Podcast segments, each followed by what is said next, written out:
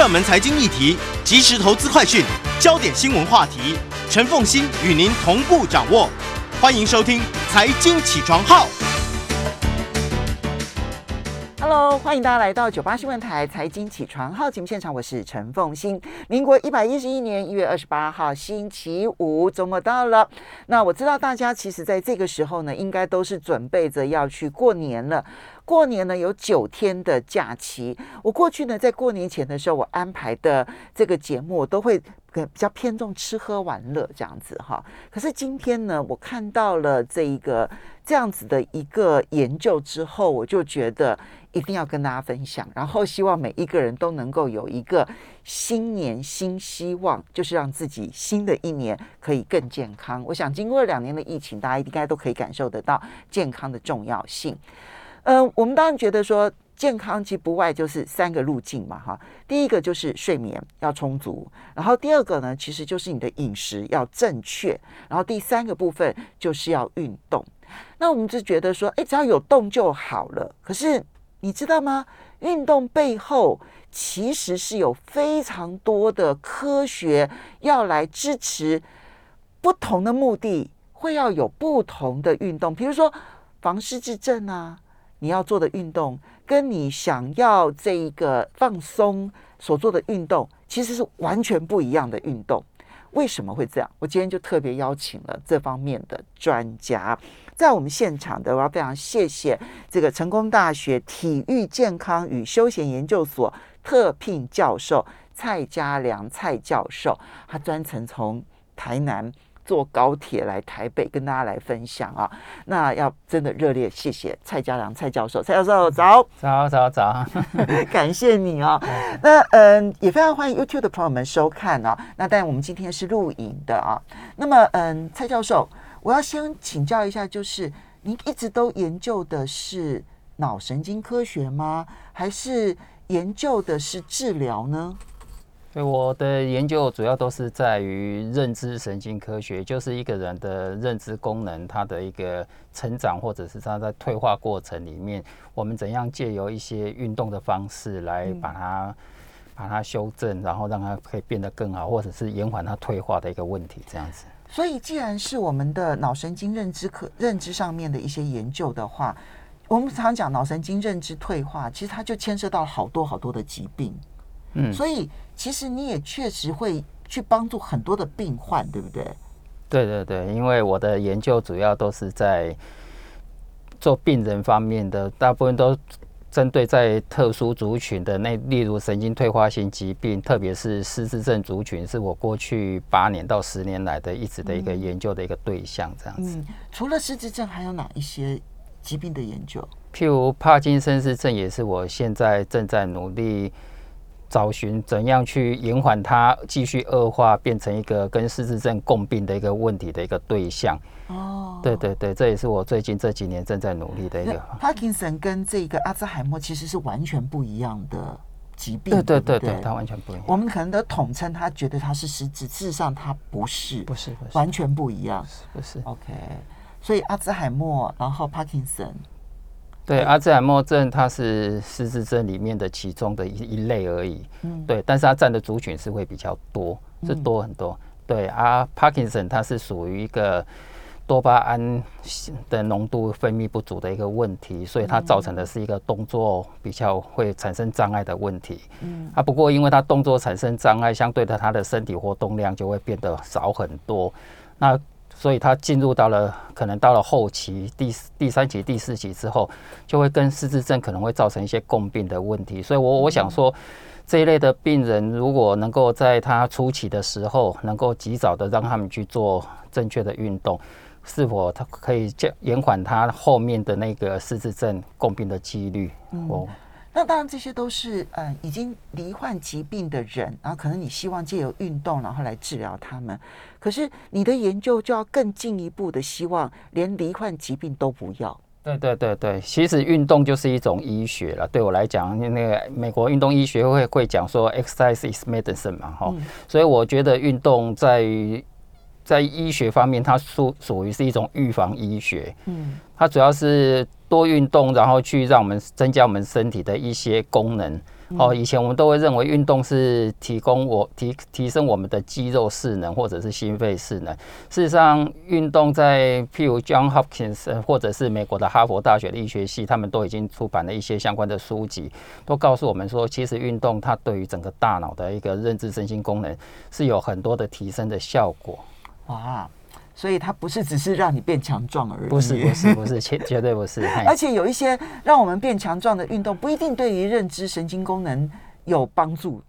我们可以这样讲吗？不一定。就它，呃，就是你要看，呃，不同的运动，其实它强化的部门还真的都不一样。对对对对，因为运运动事实上它的类型有相当多元嘛，哈。所以譬譬如我们最常一般民众最常会去使用的方式，最简便的方式，当然就是去健走。去跑步，这个是在公园里面，它就可以直接的去实行的一个动动作。那这种运动在运动里面，它又它就属于一种是有氧运动，心肺势能提升的一种运动。那心肺势能提升的运动，又跟肌肉势能提升的运动，它又有是不一样。我们平常的运动有心肺势能啊，然后有肌肉势能，也有柔软度。它也有爆发力的很多种的运动，所以它不同的运动，它对我们身体产生的一些负荷是不一样。相对的，这些负荷不一样的时候，我们身体就会去修复它。那修复它，我们的身体的某一种的功能就会越来越强。好，我们就先来举例好了。比如说，如果真的罹患了帕金森，哈，那你会帮他所设计的运动药方，好了，运动处方会是什么样子的运动？又有没有哪一些运动，它可能其实反而不见得适合？在 Parkinson 的这个部分哈，因为 Parkinson 这个疾病，它主要是属于在动作功能障碍会比较，它最明显的症状，譬如他的手脚，它会产生一些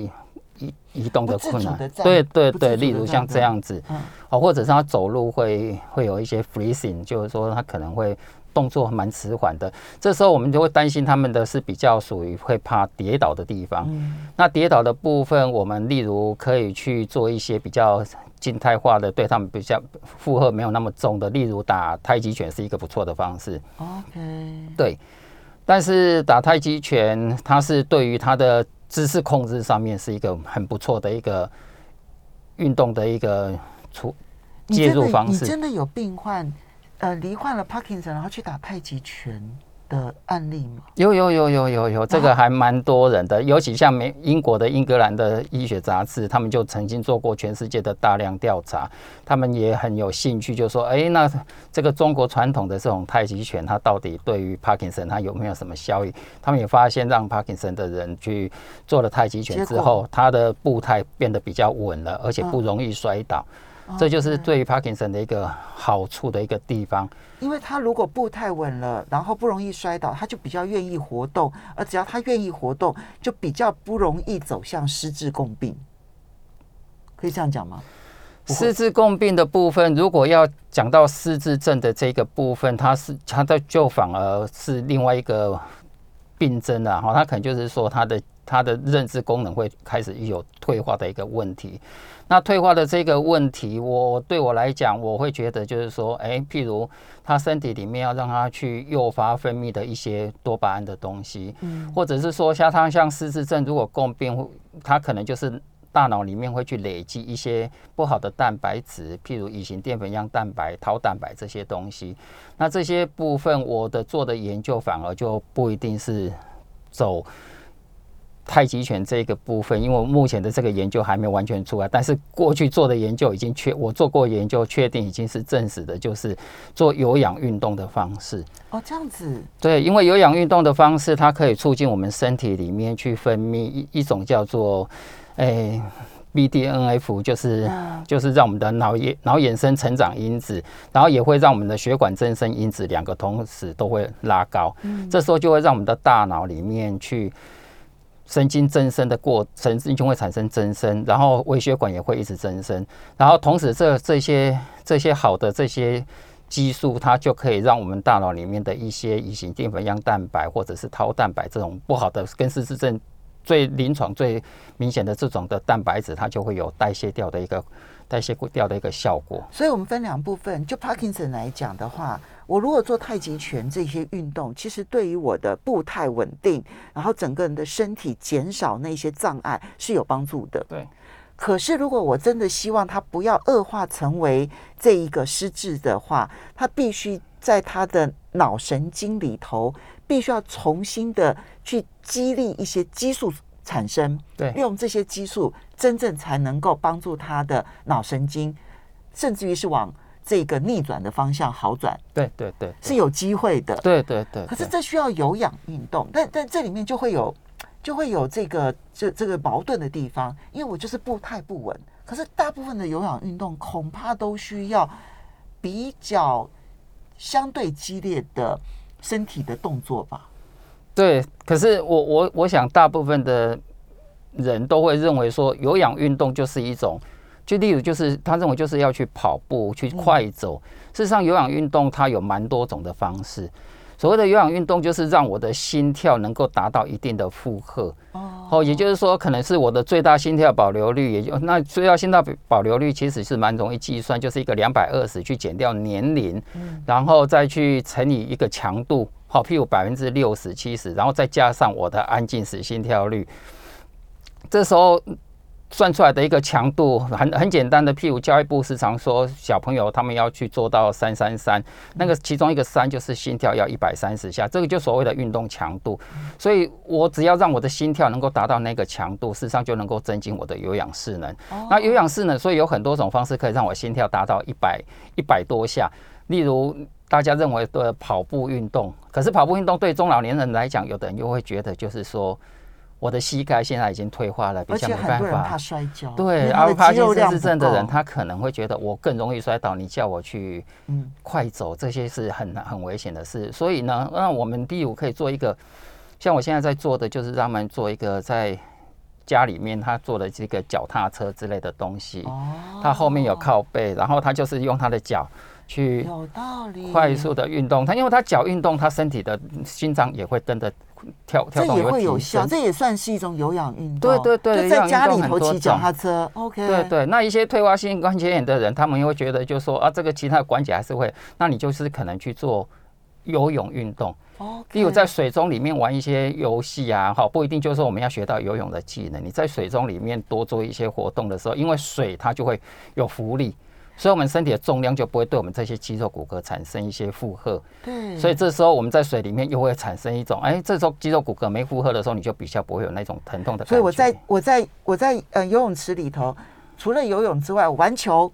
对啊，对啊，对，在水里面做一些很，譬如有一些人他就会弄一些器材，然后让他身上浮可以浮在像水的中间，然后让他在里面开始做里面的走路啊、跑步啊。哦。那完全就不会有负荷啊。哦，有道理耶！对对，所以还可可以改变很多种我们平常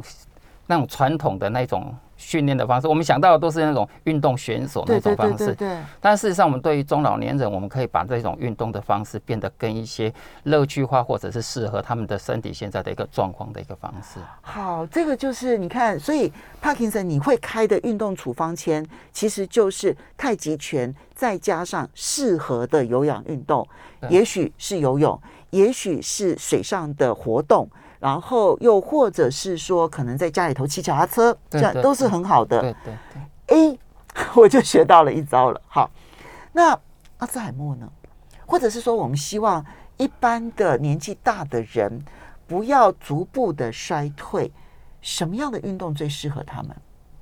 阿兹海默症，它就是失智症里面的其中一种，这也就是我刚刚里面前面所提到的哈。那临床的医学病症，它主要就是我主要如果能够让他的大脑里面的这种乙型淀粉样蛋白或者是桃蛋白的累积量让它变少，这就可能是一种可以预防，或者是说。因为运运运运动，我很少会用到治疗这个方式，我是说预防它，就是说延缓它，或者是说让它这个疾病它有一个可以趋缓的趋势，甚至未来或许它是真的可以去改善，我们也不不不否认。好，那因为我的实验大概都是只有做四到六个月的介入，所以是不是连续一直做下去，后来看到的结果是真的就是让它完全改善了？这个我还。不知道，因为这个都必须要有实验的科学数据，最少我做到四到六个月可以发现，这种阿兹海默症的人，我们在做他们的前期的，譬如他的一些轻微认知障碍，已经快要进入失智症的这一种危险族群，我们就发现做了有氧运动，它的效果就会比肌力运动还更好，而且而肌力运动又比做柔软操的这个族群又更好。啊，我们以为做柔软操，我们就中医来说就是筋长一寸，然后什么就呃增碎一一什么，反正就是有这个，就是柔软度好像对我们的健康各方面都是呃呃就是就是都是好的。可是，在就是以阿兹海默的前期来看的话，有氧运动最好，其次反而是增肌运动，就肌力的这个增强的运动，对对。柔软运动相形之下的效果反而没那么好，这是为什么呢？这是我因为我曾经让这这类的中老年人他们去进行过这三种的运动，那这三种运动进行过后，我我事实上我是从他的脑波的讯号，嗯，哦，脑波的讯号跟他的一些血液的生化指标来观察的。那我做了，当他们做了这三种运动之后，我发现有氧运动就是我前面节目前面刚刚讲到的，它有氧运动可以去提升的叫做 BDF 的东西，还有类胰岛素成长因子、脑生长因子，对对，还有血管增生因子，它可以诱发这个。浓度分泌的比较高，那这三种比较高的时候，它从周边就会带到我大脑里面去，把这种不好的蛋白质把它代谢掉。有道理。但是肌力训练呢，我发现它能够诱发出来的是一种叫做只有其中的一项是一个类胰岛素的成长因子，可以明显的让它拉高，然后带到大脑。这种类胰岛素生长因子也是可以让我们的大脑这种不好的蛋白质可以代谢掉。可是有氧运动它可以从此触发比较多种的这种好的这种生。荷尔蒙东西会带到我们的大脑，但是我做的时候，因为那个柔软操的部分，因为它可能它属于是比较缓和式的一个运动，我我就比较没有看到这种荷尔蒙上面的一个提高的一个效果。但是我也不能完全否决，就是说柔软度就是一个无效的运动。事实上，它不是有效跟无效，而是在这边所能够发挥的最需要的效果是不是最好的？我们稍微休息一下，好，等一下回来节目现场。欢迎大家回到九八新闻台财经起床号节目现场，我是陈凤欣。在我们现场的是成功大学体育健康与休闲研究所特聘教授蔡家良蔡教授。那么也非常欢迎 YouTube 的朋友们收看啊。那么，嗯，所以刚刚蔡教授讲的，我觉得有一个重点，就运动当然都是好的，好，只是你在不同的情境之下，你希望达成的效果，那。后面用科学来作为佐证，让我们知道说，如果我现在假设说我今天希望，嗯，我的长辈，哈，他可能已经看起来有阿兹海默的前期了，那这时候我当然也会急呀。那这时候我急的时候，我要怎么去为他设计运动？因为他可能在这个时候反而更不想动。那有限的运动当中，我就要选选择那个激励效果最强的，所以看起来有氧运动最好。那刚刚举了几个例子，不管是游泳啦，或者是在水上面，呃，在水水里头玩游戏啦，哈，或者骑脚踏车，在家里，呃，不，不是真的在 骑室内脚踏车，啊，这些都会很好。那其次是激励运动，对不对？哈，那你的激励运动设计的是什么样的内容？激励运动，大部分的人都会去想到的，就是说，当然，激励运动就是让我们的肌肉。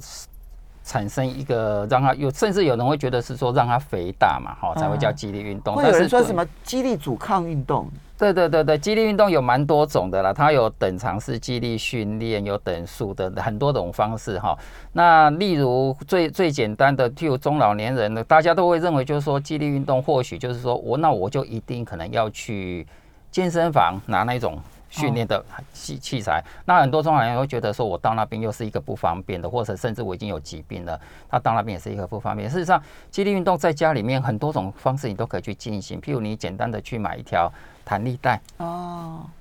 或者是你你拿了那个保特瓶，就可以当做一种是简单的哑铃。这种保特瓶里面装水、装沙子，它就会呈现不同的重量，嗯所以你在做的时候就可以。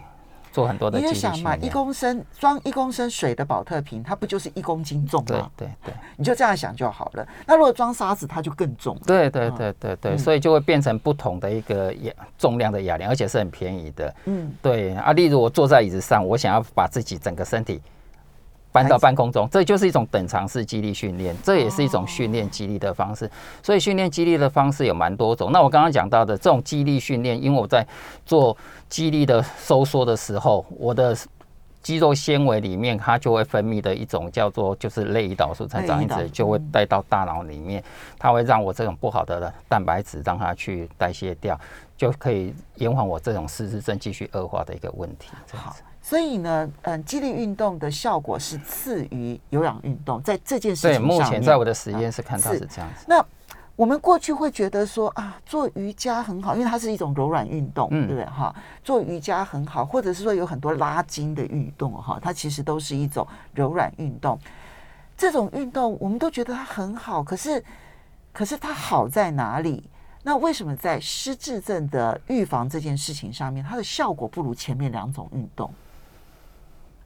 我我只能够说，现在就是说我从我探讨这个疾病的一个机制，我是从血液的指标，或者是说从脑神经的这个脑脑电波脑那个脑波的这个方式去去看啊哈。当然，我们做这个柔软度的运动，例如瑜伽这个运动，它是一个非常好的运动。它例如我们可以身体我们在做任何一种运动的时候，事实上我们动要动到的某一种肌群，譬如我今天在打羽球或打桌球的时候，我动到的肌群可能几乎都是我的惯用侧的部分，所以我在身体做转弯的时候，或者是做前弯的时候，这些的脊椎它所产生的一个扭转的一个负荷，大概都不会有差异非常的大，但是做瑜伽这个运动的时候，它是可以让你全身不管做任何的角度都可以做到完全的伸展。而且它是要求左右平衡的，对对对，就没有惯右手的问题。对，所以那我们的脊椎，因为有里面有每一个椎节，它中间就是有很多的那些感觉神经元、向心神经元这种运动神经元，都是从这些椎节里面出来的。所以当你在做这种瑜伽运动的时候，你的椎节就它的之间的互相的一个压迫，它就会去刺激到这些神经元。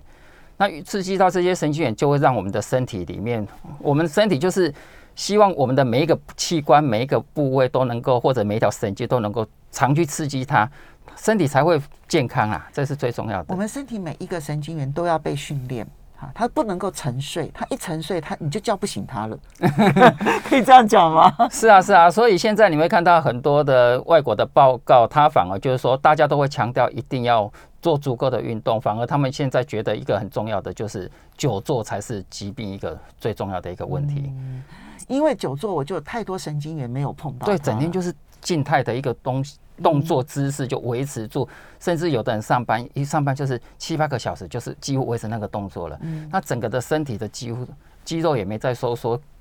那个椎哎脊椎也都没在做伸展，这对一个身体的来讲是一个很大的负荷，很大的伤害。所以我们不会说瑜伽是一个不好的运动，其实瑜伽是一个很好的运动。那只是说，如果失呃对于要预防失智症的这些急迫的人来讲，他假设运动的时间很有限的话，就优先考量有氧。对，然后呢，我觉得对于一般健康或者亚健康的人而言的话，可能瑜伽就会变得非常好。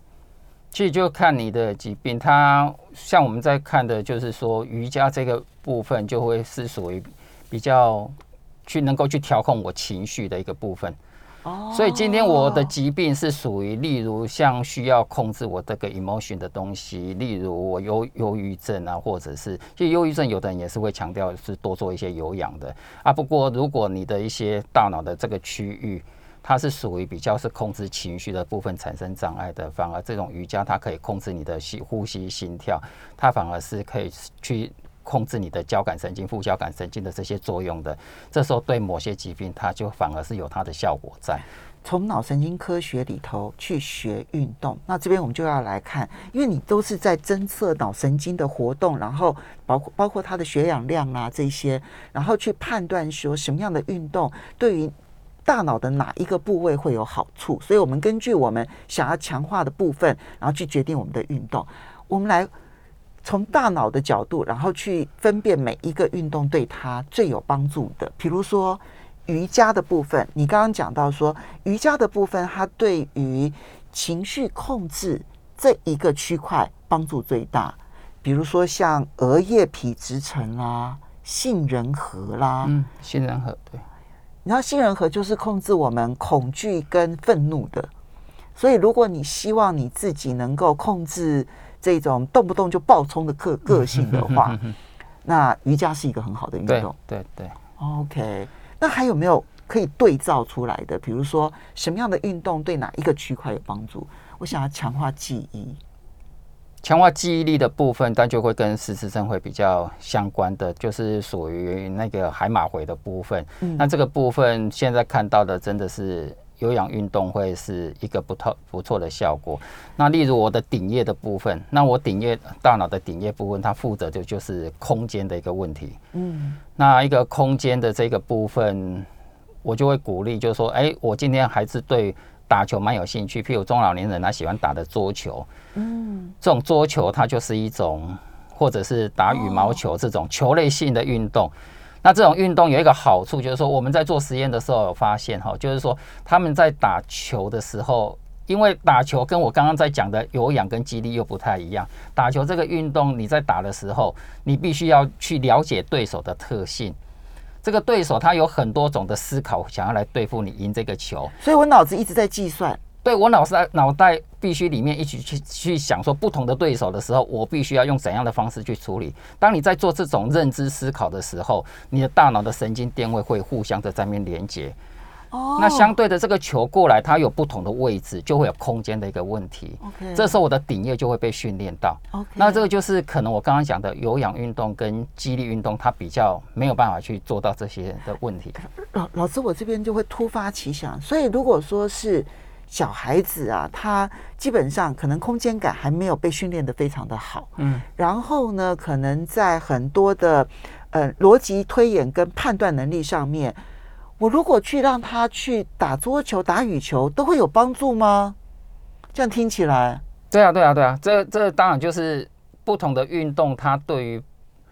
不同的脑区，它应该有都应该都有它独特的一个效果在啦。这是我目前做的研究，所以在小朋友的阶段，因为小朋友的大脑的皮质哈，到十六岁之前，他整个大脑皮质可能才会几乎每个区域才会发育到完整啊哈，所以在十六岁之前，我都会建议这个小朋友他要去做多元化的运动，多元化的运动，譬如我刚刚讲的，每种运动它在训练我们大脑的不同的区域，这时候他多做不同的运动的时候，他整个大脑就会比较。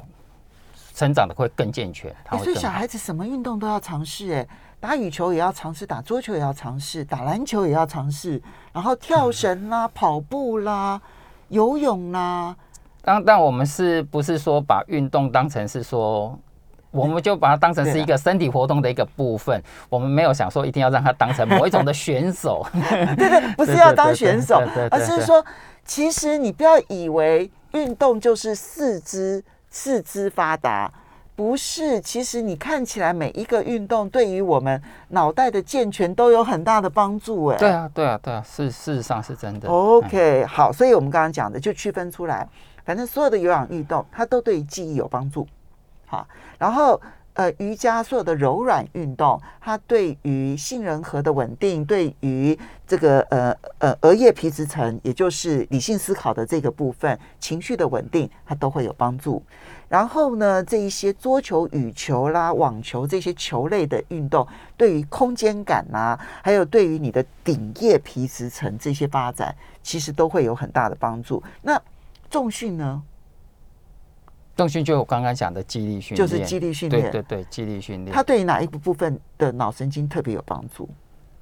目前来看，有时候对于前额叶的部分，它也会有它特殊的一个效果。那这样前额叶如果很好的话，其实它也是属于理理性情绪判断。哦，它是我们大脑里面一个非常重要的一个部位，它对于我们整个认知的执行功能，它是一个非常重要。我们做任何的事情，执行功能是一个很很重要的地方。哦，所以对对这样听起来，重训对于我们稳定情绪跟跟呃理智判断，然后不急躁，应该也会有帮助喽。对，但是对于情绪的部分，大部分可能会放在比较柔软里面的一个杏仁核的部分会比较多。OK，所以就把它区分开来。所以你看，每一种运动 在这跟大脑之间的活动关系还蛮有意思的。我们休息一下，马上回来。欢迎大家回到九八新闻台财经起床号节目现场，我是陈凤欣。今天呢，在我们现场的是成功大学体育健康与休闲研究所特聘教授蔡家良蔡教授，也非常欢迎 YouTube 的朋友们呢一起收看。好，这个蔡教授，这个刚刚我们提到，其实你从 Parkinson 到这个阿兹海默，然后还有提升记忆力，然后我们接着后续我们就会知道说，其实每一种运动它有对应在我们的脑神经活动区块，然后活化最激烈的部分，也就是对于我们某一种功能可能帮助最大的部分。所以你把它区分开来了之后，你就会更清楚的知道每一种运动。不只是说，啊，我怎么样增加我的肌肉量，增怎么增加我的肌耐力，然后怎么增加我的心肺功能，不只是如此，更重要的是它如何强化我的脑神经的某一个部位。于是我们这边就要请蔡教授给大家健康的人一些这些运动建议了。好，这些运我知道我要怎么样去选择一个对我来说可能最适合的运动菜单。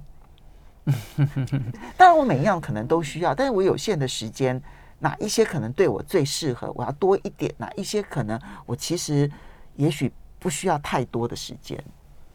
你的建议会是什么？其实在于对我们健康，他们一般在讲的就是一个身体势能嘛，哈，体适能。那体适能它分的一个叫做健康体适能，一个叫竞技体适能。那对一般健康，一般我们想要维护健康的，我们会走健康体适能这个区块，想要去促进它提升。那这一部分的提升，大部分就是属于。心肺功能、哈有氧势能，或者是肌肉势能，还有一个柔软度的部分，这个还有 BMI，当然就是肥胖这个部分，怎样去减肥这个部这是分。五种。对，例例如这些心这这几个部分就是属于健康势能。那这这些东西，如果你可以每一种东西都能够兼顾到大，就是可以，就像我刚刚讲的，每种运动都有它独特的一个运动的一个效果。所以现在在比较强调的就是什么精准运动医疗。哦，那精准运动医疗就代表它是每一种疾病，或者是每一个人想要维持你哪一方面的健康。例如我们家的人，可能他的一个遗传的部分，他可能就会有一些骨质疏松症或者是糖尿病的一个问题。那我可能要预防这个部分的时候，我可能就要去针对哪一些的运动去多做。这样子，这个预防的效果就会比较让这种疾病，或许它比较能够去延缓它发生的一个时间点。老师，你讲到重点了。等一下，骨质疏松的话，那做什么运动比较适合？比较属于一些冲击式的运动会比较好。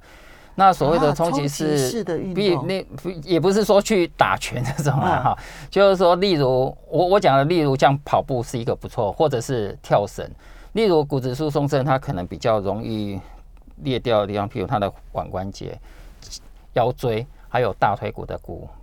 股股骨的部分，哈，股四头肌这边的部分。那这个部分，我们通常希望的就是，其实运动它会分泌一种叫做骨钙素的东西。哦，对对对，骨钙素我们可以借由吃的方式，但是我可以用运动的方式，因为现在世界上都认为是说，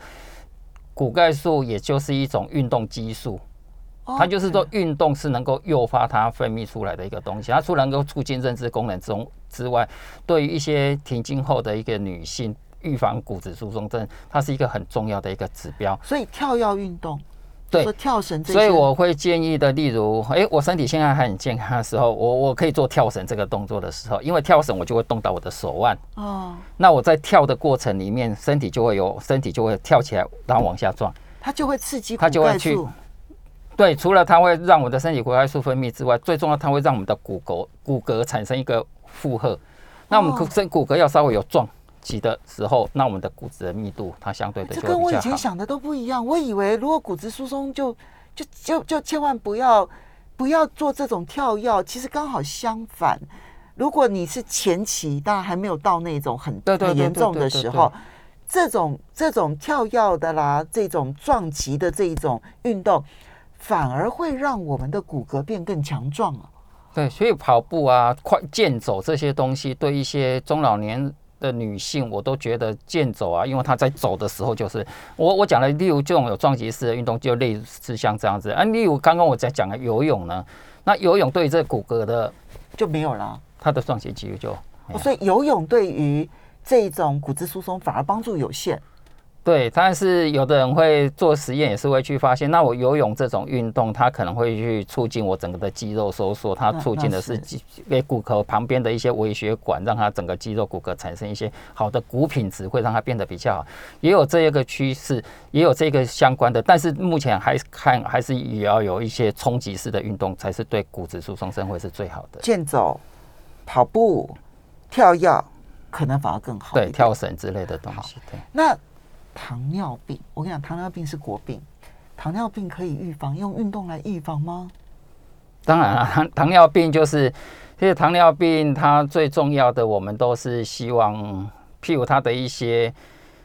代这种代谢性指标啊，例如它可运动就是可以让它避免它肥胖的一个问题。嗯，所以我我只要能够让它多运动，不要让它有一些肥胖的状况发现发生哈，它对于这种疾病，它的预防效果就会也会看得出来。嗯，所以糖尿病这个部分，很多的运动事实上都有蛮蛮多有可以促进减肥效果的，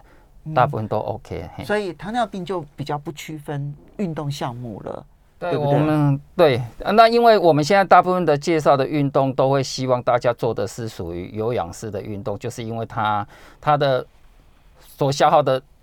那个能量会很高。嗯。那所谓消耗的能量很高，就会让我们的身体里面的身体的姿态就会，或者是身体的体脂肪的一个就不会累积那么的多，这是一个很重要的一个部分。好，那嗯，就运动的频率来说，你是如何建议的？因为我们以前都了解的叫做三三三，每周至少运动三次，然后每一次至少要三十分钟，然后呢，每一次呢运动的心跳要到一百三十下，这就是所谓的三三三。嗯，我们一般人都应该遵循这样的原则吗？还是你的研究里头有不同的建议？其实运动哈，我我会觉得运动跟就跟我们。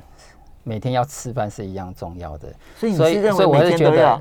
应该每天都要运动啊！哈，对对对对，所以但是运动不是代表就是说我们一定要去运动场，然后就其实随时随地都可以运动，就像我们刚刚讲的，坐在这边我就可以做一些等长式肌力训练。我今天做捷运可以少做一站，我又多走一下，快走。走到我的公司来上班，我又是在做一种有氧可是这种没有三十分钟，你觉得都 OK 吗？就一两分钟、五六分钟的。对，所以所以美国运动医学会也担心，很多人会讲说我不运动的理由就是我没有时间，所以他们就做了一些实验，有发现了哈，其实我们做运动只要能够有十分钟左右，你就去把它累积起来。我今天做了十分钟，里做十分钟三次，我就有三十分钟，这样也可以，这样子也会达到。一次连续三十分钟的效果，嗯，好，那至至于现在刚刚讲到的三三三，每周运动三次，我是建议说，最少五五天以上了，哈，五天到七天能够能够最少五天了，哈，因为。世界卫生组织已经强调，就说这个三已经太少，一个礼拜才三次哈。那第二个就是所以连三次都没有的朋友，请自己自重哈。那第二个三十分钟，他也是建议，就说其实三十分钟也是不太够，他希望要一小时啊。哈，这个都世界卫生组织已经有公有宣布这一件事情。